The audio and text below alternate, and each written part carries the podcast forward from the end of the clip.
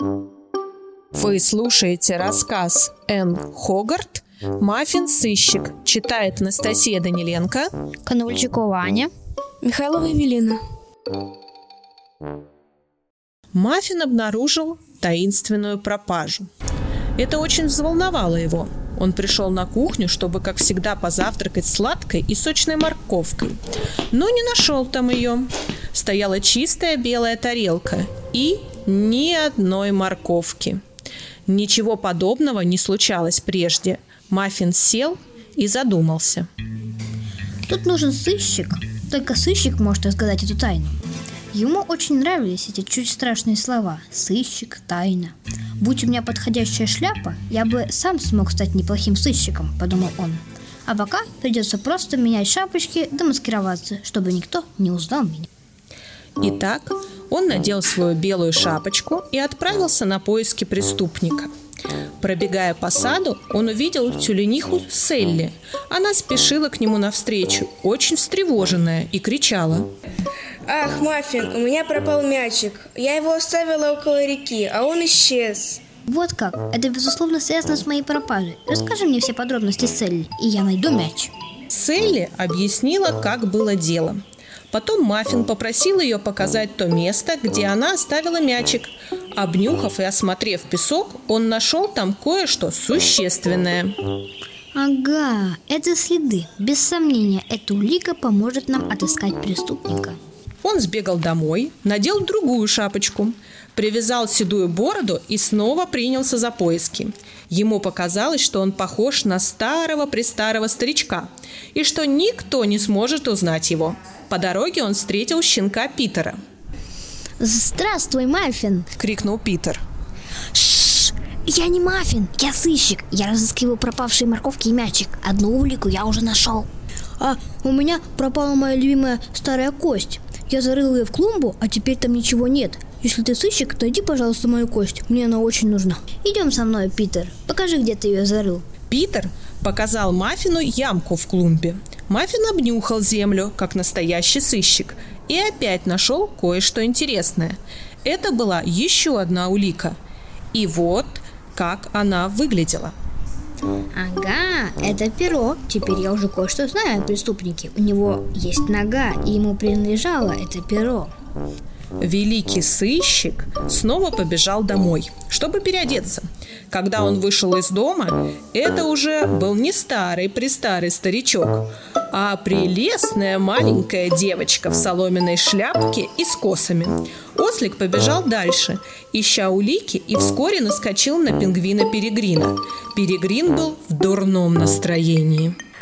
Потрудись глядеть, куда идешь, молодой маффин. Натыкаешься на встречных.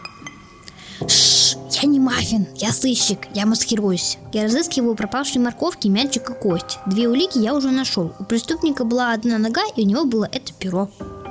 Если ты действительно сыщик, поищи-ка лучше мои часы. Они мне нужны, чтобы правильно определять время. А где вы их видели в последний раз? В цветнике.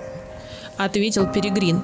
Маффин пустился галопом по дорожке, которая вела к цветнику, и услыхал, как что-то тикает в кустах. Ага, это улика. Теперь я знаю три вещи о преступнике. У него, по крайней мере, одна нога, и у него было перо. И оно тикает. И, промчавшись мимо стоявшего в кустах Освальда, Маффин снова возвратился в дом. На этот раз в саду появилась не маленькая девочка, а китайский фокусник. В это время из окошка кухни выглядел негритенок Волли. Здравствуй, Маффин. Не знаешь ли ты, куда пропал мой пакетик с яйцами? Шш, я не маффин, я сыщик. Я разыскивал пропавшие морковки, мячик, кость и часы. Три улики против преступника у меня уже есть. О, милый Маффин, если ты сыщик, найди пропавшие яйца. Они мне очень нужны. Я хочу испечь печенье к чаю. Расскажи, как они пропали. И Волли рассказал. Маффин пообещал отыскать яйца. Он обнюхал всю траву вокруг дома и в саду, заглядывал во все двери и когда кто-нибудь проходил мимо, прятался в шкаф. Но ему так и не удалось что-либо найти. Ну что ж, Значит, придется поколдовать. Не очень-то любил это делать, даже немножко побаивался, потому что не всегда у него удачно получалось. Иногда возникали неожиданные осложнения. Маффин вошел в свой сарайчик и плотно прикрыл дверь. Его друзья уселись снаружи и терпеливо ждали. Им пришлось ждать довольно долго. Наконец из трубы повалил густой черный дым, и в воздухе чем-то запахло. Когда Маффин снова появился, на нем была волшебная шапочка, а в руках он нес нечто особенное. Это волшебный аппарат. Когда я смотрю в него, я вижу такие вещи, которых никто не видит. Вот, например, я смотрю через него на Освальда и вижу, что у него внутри под перьями и кожей находится...